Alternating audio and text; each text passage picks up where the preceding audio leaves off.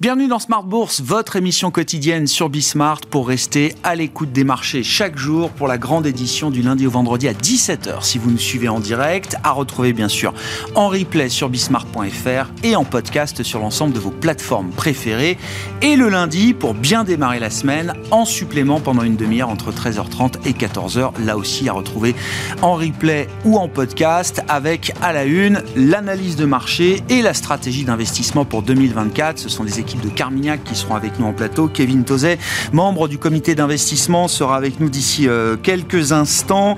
Euh, analyse de marché, partant évidemment de ce rallye de fin d'année qui a un peu temporisé au début de cette année 2024 et qui semble être reparti, en tout cas sur les marchés actions, puisque on entame la semaine avec des niveaux historiques pour les marchés américains. Quand l'on regarde le S&P 500, le Nasdaq 100 ou encore plus précisément le groupe des 7 magnifique. Tous ces indices-là sont au plus haut historique. Comment expliquer cette situation de marché et qu'est-ce qu'elle implique en matière de décision d'investissement stratégique pour la suite? Kevin Tozet donc répondra à ces questions d'ici quelques instants.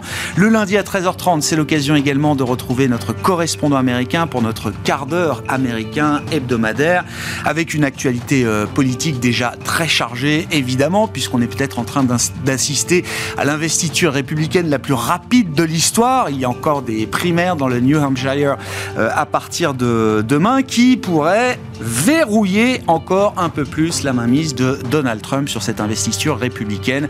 Ron DeSantis a déjà jeté l'éponge et ne reste donc plus que dans la course, en tout cas comme candidat euh, euh, référent, Nikki Haley pour ces primaires du New Hampshire. C'est avec Pierre-Yves Dugas évidemment que nous reviendrons sur cette situation politique. Nous évoquerons également pour la partie business le marché immobilier américain et plus précisément l'immobilier de bureau aux États-Unis. Voilà donc pour le programme de cette demi-heure d'émission de début de semaine. Une semaine qui sera marquée eh bien, par euh, des rendez-vous très importants, à commencer par la prochaine réunion de politique monétaire de la Banque Centrale Européenne ce jeudi. Nous aurons également euh, cette nuit la euh, décision, ou en tout cas la réunion de la Banque du Japon. Nous aurons également cette semaine la réunion de la Banque du Canada et puis la semaine prochaine la Réserve fédérale américaine qui aura pris connaissance de la première estimation de la croissance américaine pour le quatrième trimestre qui sera publiée euh, cette semaine. Et puis la montée en puissance des résultats avec parmi les grands groupes mondiaux qui euh, publieront leurs euh, résultats annuels. Netflix, Tesla par exemple aux États-Unis, pas mal de boîtes de conso également avec Johnson Johnson, Procter Gamble ou encore Colgate. Et puis côté européen, des poids lourds avec ASML, LVMH ou encore SAP qui sont attendus au rendez-vous de ces résultats tout au long de cette semaine.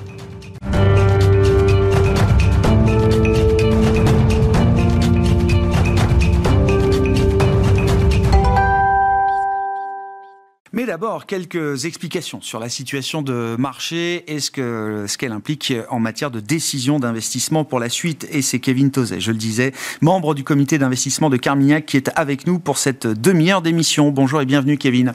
Bonjour, Grégoire. Merci beaucoup. On va parler de vos vues, les vues maison Carmignac pour 2024, euh, que ce soit sur le plan macro et sur le plan de la stratégie d'investissement. Mais un mot quand même de ce qu'on a vu encore vendredi soir sur le marché américain, c'est-à-dire un S&P 500 au plus haut historique, un Nasdaq 100 au plus haut historique et dans ces grands indices, le groupe de valeurs des 7 magnifiques également pris dans son ensemble qui là aussi marque des plus hauts euh, historiques. Qu'est-ce qui explique à ce stade cette situation, Kevin? Il, y a, plusieurs choses. Hein. C'est qu'on est euh, plus ou moins clairement, en tout cas, on, en sort et on y est encore euh, un petit peu quand je vois les, les, réactions de marché de vendredi dans ce, dans ce fameux conte de fées, un scénario un peu de boucle d'or, hein, c'est-à-dire que euh, on a la désinflation qui est quand même bien enclenchée. Alors la trajectoire de désinflation, elle peut venir avec certains, certains à-coups, certaines, certaines surprises, mais en tout cas, la direction, c'est bien qu'on aura un, point bas sur l'inflation, qu'on mm. retournera sur, sur ces fameux 2% euh, entre le deuxième trimestre et le troisième trimestre. Donc ça, ça rassure, hein, c'est nature à rassurer les, les marchés. Et puis de l'autre, on a quand même une économie, une économie américaine notamment, qui tient, qui tient bien. Hein. Vous, soulignez donc les, publications du dernier trimestre aux États-Unis.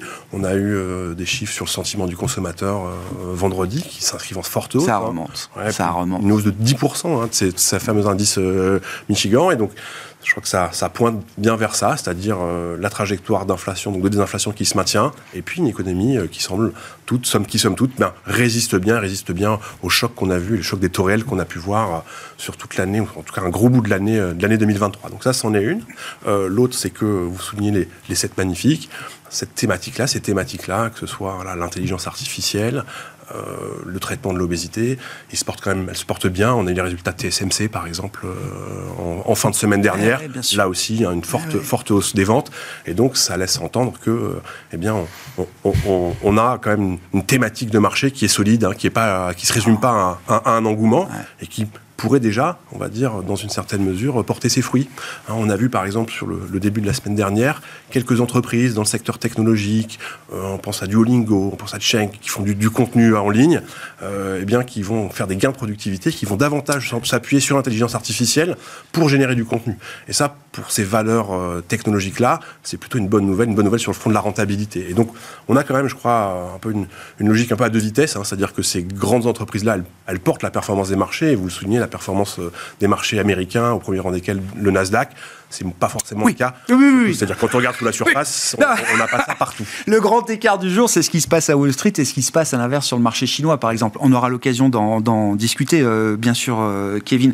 un mot quand même là sur ce, l'idée de cette productivité et des gains de productivité que pourra permettre l'IA, les nouveaux outils autour de l'IA générative notamment.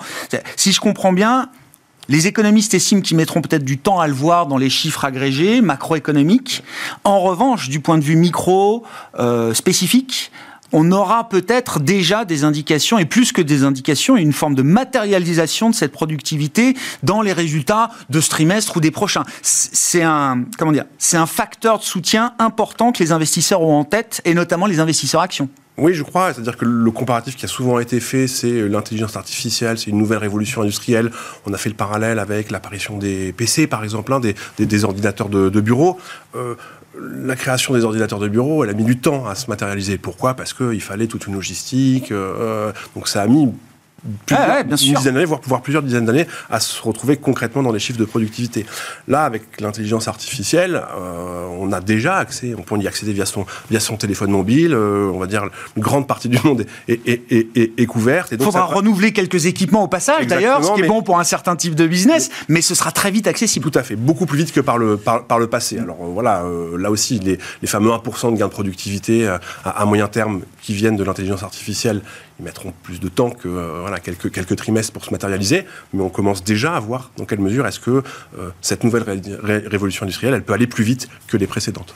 Sur la résilience continue de l'économie euh, américaine, c'est la question qu'on peut se poser tous les jours, tous les mois, tous les trimestres encore. On aura la première estimation de croissance américaine pour le quatrième trimestre. Sans doute une croissance encore assez proche du potentiel, voire peut-être même au-delà, en première estimation. Hein. Je rappelle que ce sont toujours des chiffres qui sont révisés, y compris très longtemps euh, après, mais la première photo va sans doute être encore très bonne. Qu'est-ce qui explique la poursuite de cette résilience qu'on a déjà maintes fois commenté, les effets budgétaires, les multiplicateurs budgétaires, etc. On est encore, l'économie américaine en tout cas, dans une certaine mesure, est encore dans ces effets d'inertie positif euh, oui, je crois. C'est-à-dire qu'on a un marché de l'emploi qui, voilà, s'il se dégrade quelque peu ou s'il est moins vigoureux que par le passé, il est toujours quand même très, très, euh, très, très robuste. Euh, on parlait de l'indicateur Michigan de vendredi. Euh, le consommateur américain, il applaudit des deux mains. Hein. C'est-à-dire que euh, la baisse des prix à la pompe, euh, notamment, hein, c'est un, vrai soulagement pour lui. Sur le dernier trimestre, on aura aussi l'effet des, dépenses de fin d'année, Noël, Thanksgiving et autres. Et le consommateur américain, il y avait beaucoup de prudence. on, voit, on le voit notamment dans les, dans les transcripts des, dirigeants d'entreprise. mais en fait, la saison qui vient de se terminer, hein, la saison de fin d'année... Il a été au rendez-vous. le consommateur a, été, a été au rendez-vous. Quel que soit son moral, on l'a vu au rendez-vous, ce consommateur Exactement. Et en fait, voilà, si on regarde ça par le prisme de l'inflation, on peut regarder voilà, des, indicateurs d'inflation euh, comme le fameux PCI, hein, donc le, déflateur des prix qui est suivi par, par la Réserve fédérale. On peut le décomposer avec des composantes cycliques et acycliques. Les composantes acycliques, elles sont revenues sur les niveaux, on va dire, de, long terme, les niveaux pré-Covid, etc. La composante cyclique, elle reste, elle, euh, toujours, toujours élevée. Hein. C'est bien signe que eh bien, le consommateur, il continue, de, il continue de consommer. du point de vue des corporates, on a tout un questionnement sur la structure de bilan des, des entreprises, face évidemment à des coûts de financement, le coût du capital, le coût de la liquidité, tout ça a fortement augmenté par rapport au, au, précédent cycle et au dernier moment où les entreprises se sont financées à taux zéro. où est-ce qu'on en est de ces interrogations sur la structure de bilan des entreprises Est-ce qu'elles arrivent néanmoins à se refinancer sans trop alourdir la charge financière et, continuer de pouvoir opérer de, manière, euh, j'allais dire, euh, légère, flexible? Alors, pour, pour l'instant, c'est le cas. Hein. C'est-à-dire qu'on a eu beaucoup de volume d'émissions euh, ces, dernières semaines, du point de vue des entreprises, mais aussi, mais aussi du souverain. Il y a eu une fenêtre de tir là. ouais, et, et ça se passe plutôt bien. Hein. donc euh, ça, ça, c'est plutôt une, bonne nouvelle pour ces marchés, euh, pour ces marchés euh, euh, clairement. le coût du capital, alors c'est pas toujours une bonne nouvelle pour les entreprises, c'est aussi parfois une bonne nouvelle pour les investisseurs, hein, parce que qui dit coût en capital plus élevé veut dire plus de rémunération. Donc là, il faut séparer là aussi hein, le bon gré de livret, mais le bon grain de livret, mais, mais voilà, c'est pas une mauvaise nouvelle pour les gérants obligataires peut-être pas acheter, on va dire, un ETF ou, euh, ou un indice, plutôt de faire de façon, de façon, de façon active. Mais euh, là aussi, euh, voilà, cette remontée du compte capital, c'est pas forcément une mauvaise nouvelle. le segment de la dette corporate, il se tient plutôt bien. C'est-à-dire qu'on a des bilans d'entreprise qui sont plutôt sains. et pourquoi ça? En tout cas, quel est le corollaire de ça? C'est qu'on a d'une part des États qui sont, eux, largement endettés, hein, qui, ont porté, qui, ont, qui, ont, porté, on va dire, une partie du coût. Et puis de l'autre, on a des pans du marché, notamment dans le crédit privé, euh, sur lesquels on a quand même moins de visibilité et euh, voilà, qui s'est là aussi fortement, fortement endetté. Pour l'instant, on voit moins ce qui se passe de ce, de, de, de, ce côté-là, mais ça veut dire quand même que, on va dire, voilà, une horizon de, de, quelques trimestres, on a des rendements obligataires qui restent relativement élevés. Hein, euh, alors, si on regarde, moi je regarde les fonds qu'on gère chez, chez Carmignac, mais on arrive à avoir des rendements entre 6 et, 6 et 7 euh, donc ça donne quand même de la visibilité sur un moteur de, un moteur de performance. Et côté risque, pour que ça se passe pas si bien, il bah, faut quand même, euh, voilà, quand on a tel niveau de rendement, il faudrait soit une, une hausse des taux d'intérêt, une hausse des primes de crédit de l'ordre de 2%, hein, quand on ajuste ça de la sensibilité ouais, crédit d'investissement, pour perdre de l'argent, hein, pour venir effacer une année de portage. Euh, donc ça fait beaucoup. Et pareillement, sur des hausses de taux de défaut, euh, quand on a ce type de rendement-là, ça veut dire que, on va dire en moyenne sur un cycle d'investissement qui est de 5 ans, ça veut dire un taux de défaut moyen annuel de 5% par an pour perdre des sous. Et ça, ça fait quand même, euh, c'est quand même beaucoup. Ouais, bien sûr. plus que Et pour vous, le, crédit, là, dans une gestion diversifiée, dans une stratégie diversifiée, c'est, c'est vraiment un point d'ancrage euh, absolu aujourd'hui pour les investisseurs. Là. Ouais. C'est, c'est dans cet univers-là qu'on trouve euh, un, un risk-reward, risque-opportunité le, le, plus intéressant ou le plus pertinent?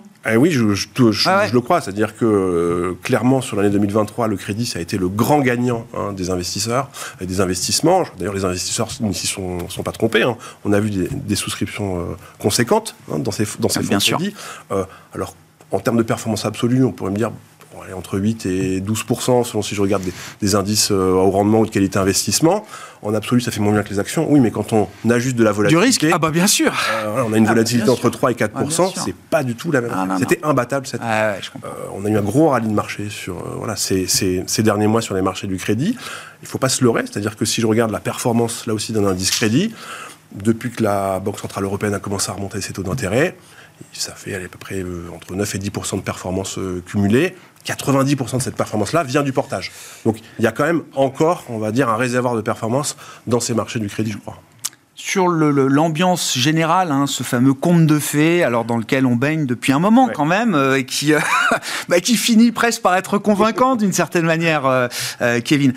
pourquoi il ne faut pas lâcher l'idée que ça ne reste peut-être qu'un conte de fées et qu'à un moment, euh, la situation pourrait se dégrader au-delà de ce qu'on imagine aujourd'hui et comment est-ce que euh, les choses peuvent se dérégler? C'est le point clé de votre vue d'investissement pour 2024. Oui, c'est ça. C'est-à-dire que euh, y a une thèse qu'on défend chez Carmignac depuis quelques années, c'est le grand retour du cycle économique, avec lui du cycle, du cycle boursier. Il y a quand même dans ce scénario, on va dire, de, de, de contes de fées, qu'est-ce qui accompagne cette meilleure vue, en tout cas, ces vues moins négatives sur la, trajectoire de croissance économique, hein, qui pourrait faire que en 2024, on aura encore une croissance mondiale supérieure à 3%, au-dessus de son potentiel, c'est ce virage prématuré des banquiers centraux. Euh, donc c'est plutôt une bonne nouvelle. Ça vient nourrir cette thèse de l'atterrissage en douceur euh, de, l'économie américaine. Euh, par contre, un atterrissage en douceur, ça veut dire un atterrissage qui est forcément incomplet. J'y faisais allusion euh, quand je parlais des composantes les plus cycliques de, de, l'inflation. Et qui dit atterrissage incomplet dit risque de voir une reprise euh, inflationniste plutôt sur la deuxième partie de l'année. Et donc, quand on parle du retour du cycle économique, c'est aussi le retour du cycle boursier, et on le voit, c'est-à-dire que 2022, c'est une année très noire sur les marchés financiers, 2023, hein. c'est une année très très porteuse, et 2024 sera sans doute plus mitigé, en tout cas. Un mélange des deux? Ouais, c'est plus une année, une année en deux temps. Euh, alors nous, on prêche plutôt pour euh, justement cette désinflation, cette tenue de l'économie qui est plutôt, euh, plus, plutôt résiliente. On a beaucoup de cash aussi, on pourra en reparler, mais il y a quand même eu des flux absolument colossaux sur les marchés monétaires. dans le sillage de la remontée des taux d'intérêt, on est en droit de se poser la question de ce qui fera, ce qu'adviendront ces flux dans le sillage de la baisse des taux d'intérêt, parce qu'ils seront moins rémunérateurs. Ça, ça peut donner un, un vrai facteur de soutien pour les marchés financiers. Et la deuxième partie de l'année, là, si on a en effet c'est plus d'incertitudes sur le front politique et pas que de politique électorale, hein, politique monétaire, politique budgétaire, euh, avec voilà, cette, cette, résurgence ou cette reprise euh, de l'inflation, ça, ce sera peut-être plus à même de venir nourrir quelques doutes et donc un peu plus de volatilité sur les marchés. Ils vont aller où les 6 trillions de dollars euh, parqués sur les money market funds américains alors? Eh ben, le jour où la Fed baisse ses taux, qu'est-ce qu'on fait de cette, euh, ce que j'appelle la bulle monétaire Parce que sur un graphique, évidemment, c'est des niveaux euh, historiques. Ouais, c'est ça. C'est qu'on a vu ouais, 1500 milliards sur le monétaire américain euh, depuis que la Réserve fédérale a remonté ses taux. On avait eu à peu près le même phénomène dans le siège du Covid. Oui. Hein, c'est à peu près, les, les, mêmes proportions. Les, mêmes proportions, les mêmes ordres de grandeur. il va se déverser là où il y aura du rendement. Donc, euh, au rythme où vous voulez les choses, ce sera peut-être moins sur de la dette souveraine ah et euh, plus sur de la dette d'entreprise. Donc là aussi, ça vient nourrir cette, cette thèse d'investissement qu'on défend chez Carmignac, qui a de la valeur sur les marchés du crédit, plutôt sur le portage, mais on n'est pas à l'abri d'une bonne surprise sur euh, des flux et donc des, des prix qui, sont, qui sont bien orientés. Et puis sur, sur les marchés d'actions aussi, parce que le, le scénario qu'on décrit là, c'est plutôt, on va dire, très porteur pour les taux réels. Ouais, hein. On a des taux plus bas, seulement un peu plus d'inflation que ce qui est eh anticipé. Et, l'inflation anticipée, elle est très basse hein, aujourd'hui quand on regarde des. Les taux réels ont trop rebaissé, vous dites, là, depuis quelques mois ils ont, ils, ont, ils ont beaucoup, ils ont beaucoup, beaucoup, beaucoup baissé. Hein. Donc, euh, euh, donc voilà, donc si on a, euh, on va dire, une inflation qui est un peu plus présente et des taux qui sont plus bas, ce sera plutôt une bonne nouvelle pour, pour, pour ces taux réels. On peut avoir des primes d'inflation qui remontent, des taux d'intérêt qui sont maintenus, on va dire, sur des niveaux bas, et ça, ça devrait les, ça devrait les aider.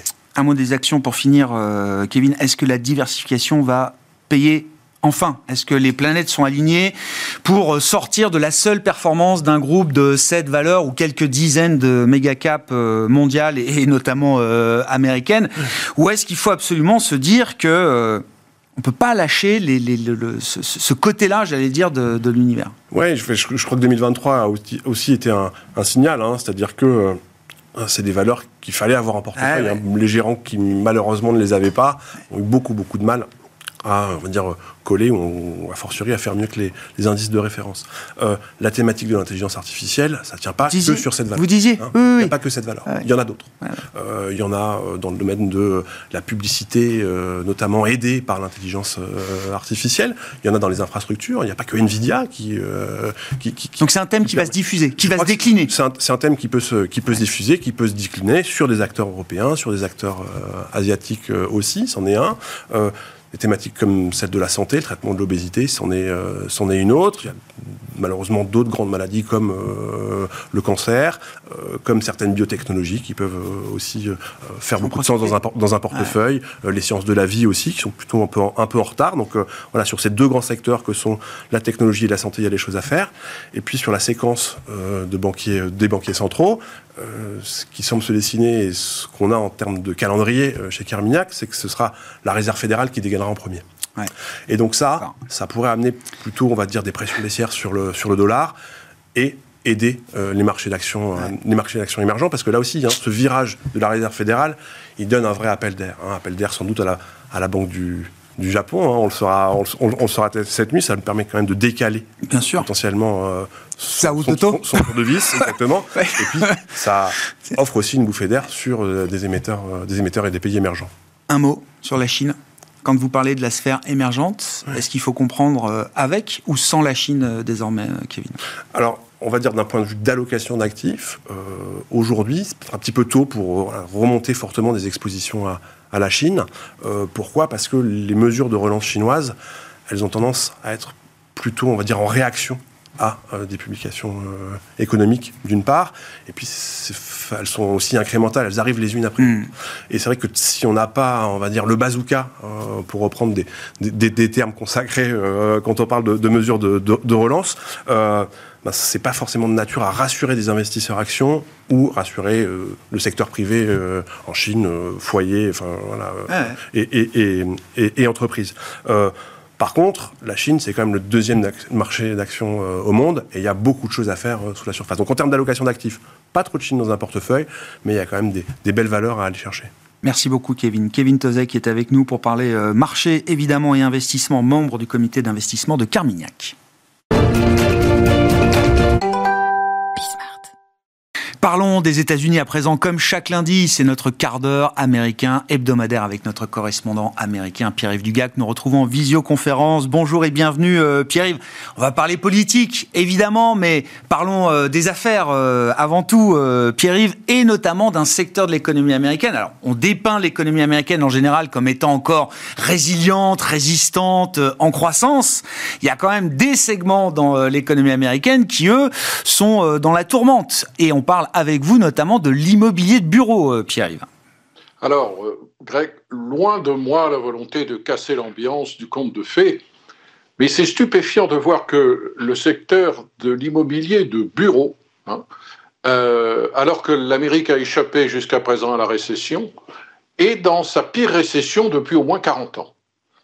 Et de voir quelles sont les forces derrière, derrière cette catastrophe catastrophe qui euh, risque d'empirer au cours des prochains mois pour des raisons de refinancement, d'expiration euh, des hypothèques, de nécessité de refinancement à des taux qui vont être de toute façon plus élevés et dans des conditions euh, d'accès au marché plus compliquées, puisque tout un pan entier du secteur qui traditionnellement finance l'immobilier de bureau aux États-Unis, les banques régionales, a décidé, tout ce pan-là a décidé de tourner le dos à ce qui, tout d'un coup, lui apparaît comme quelque chose de toxique. Alors, quelques chiffres quand même qui sont assez stupéfiants. Euh, à peu près 20% en moyenne des immeubles de bureaux aux États-Unis sont vides.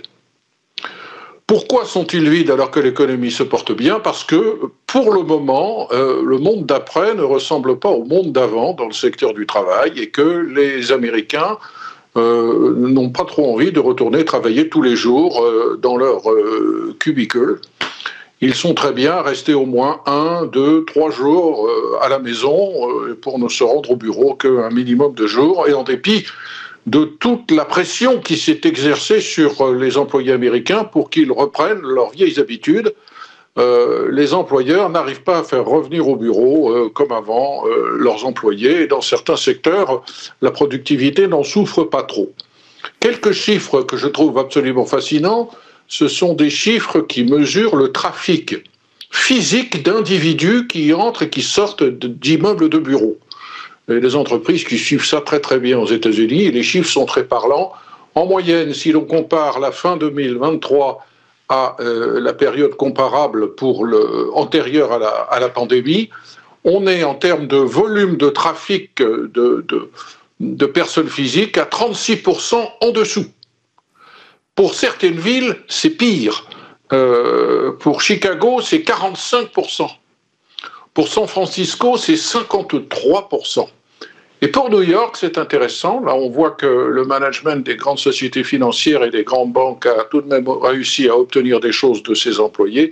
La chute est de l'ordre de, de l'ordre de 20%. Dans ces conditions-là, on voit qu'au Texas, mais particulièrement aussi en Californie et notamment à San Francisco, qui est devenu un petit peu l'exemple euh, caricatural de la situation, où euh, la richesse de cette métropole s'est faite sur la technologie qui précisément permet aux gens de rester chez eux et de ne pas aller travailler au bureau, eh bien, euh, un tiers des, des immeubles de bureaux à San Francisco sont vacants. C'est une catastrophe pour tout le commerce local du centre-ville qui vivait précisément de la présence de gens riches qui à l'heure du déjeuner, euh, aller au restaurant ou euh, aller dans les drugstores. C'est un, système hein, presque qui s'est euh, qui s'est effondré ou en tout cas qui est en, profonde mutation de ce point de vue-là. Et effectivement, les États-Unis restent assez en avance et les Anglo-Saxons en général restent assez en avance sur euh, le travail à domicile et toutes les conséquences que ça peut avoir pour cet euh, immobilier de bureau et l'écosystème autour de l'immobilier de bureau. Pierre-Yves. L'autre question, est-ce qu'on va insister à l'investiture républicaine la plus rapide de l'histoire, Pierre-Yves? Ah, c'est possible. Hein. C'est même possible que demain soir, tout soit fini. Euh, la semaine dernière, je pensais que Nikki Haley allait battre Ron DeSantis et nous étions euh, séparés en, en disant si quelqu'un peut battre Trump, c'est Nikki Haley. Alors cela reste vrai. Euh, Ron DeSantis est arrivé deuxième, mais pratiquement égalité avec Nikki Haley dans l'Iowa. Et puis tout à l'heure, Ron DeSantis a annoncé qu'il laissait tomber. Donc, il n'y a plus que Nikki pour, euh, euh, barrer la route à l'investiture de, Donald. on est dans le New Hampshire, un État qui est très différent de l'Iowa, où les indépendants, ceux qui sont inscrits sur les listes électorales comme indépendants, peuvent participer à la primaire républicaine. Et le miracle n'est pas à exclure euh, Nikki Haley pourrait battre Donald Trump demain, mais il n'y a pas grand monde qui y croit vraiment. Et ensuite, les choses se compliquent considérablement pour Nikki Haley parce que la prochaine grande primaire, c'est dans l'État de son domicile, l'État dont elle a été gouverneur, la Caroline du Sud. C'est euh, en gros dans un mois. Et là, pour le moment, Donald Trump est très très très en avance. Donc, tout pourrait s'arrêter très très vite. Si l'on regarde les derniers sondages, euh, Ron DeSantis faisait 8% dans le New Hampshire. Si on ajoute ces 8% au dernier score que faisait dans les sondages Nikki Haley, on reste très très loin des 54% de Donald Trump dans le, New Hampshire. Qu'est-ce que ça changerait pour euh, Trump si la voie était totalement euh, dégagée dès les prochains jours ou dès les prochaines semaines, Pierre-Yves, dans sa stratégie?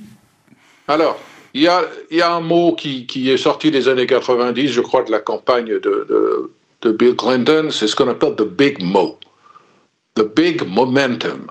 Quand vous pouvez montrer que vous avez une dynamique, vous allez, dans vos messages de communication politique, euh, montrer que cette dynamique correspond, vous allez faire croire qu'elle correspond à un grand soutien, à une grande vague populaire de toutes les procédures judiciaires qui sont en cours contre Donald Trump, en gros, il y a quatre catégories, il y a 91 chefs d'accusation, mais les plus sérieuses sont celles qui relèvent du pénal et qui sont censées commencer, à moins que la doit se repousser, mais a priori le 5 mars, le procès pour son incitation à l'insurrection et sa tentative pour euh, suspendre la validation des résultats de l'élection.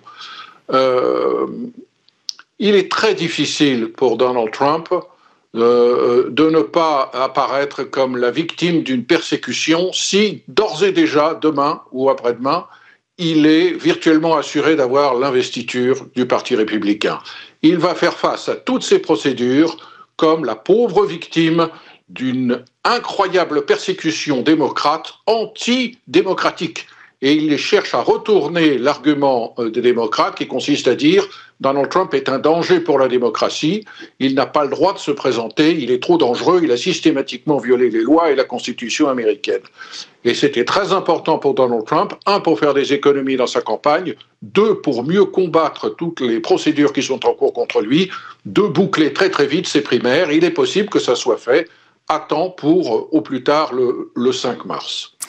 Voilà donc pour le Momentum Trump. Merci beaucoup Pierre-Yves. Pierre-Yves Dugas avec nous chaque lundi pour ce quart d'heure américain hebdomadaire à retrouver bien sûr en replay sur bismart.fr ou encore en podcast sur l'ensemble de vos plateformes préférées.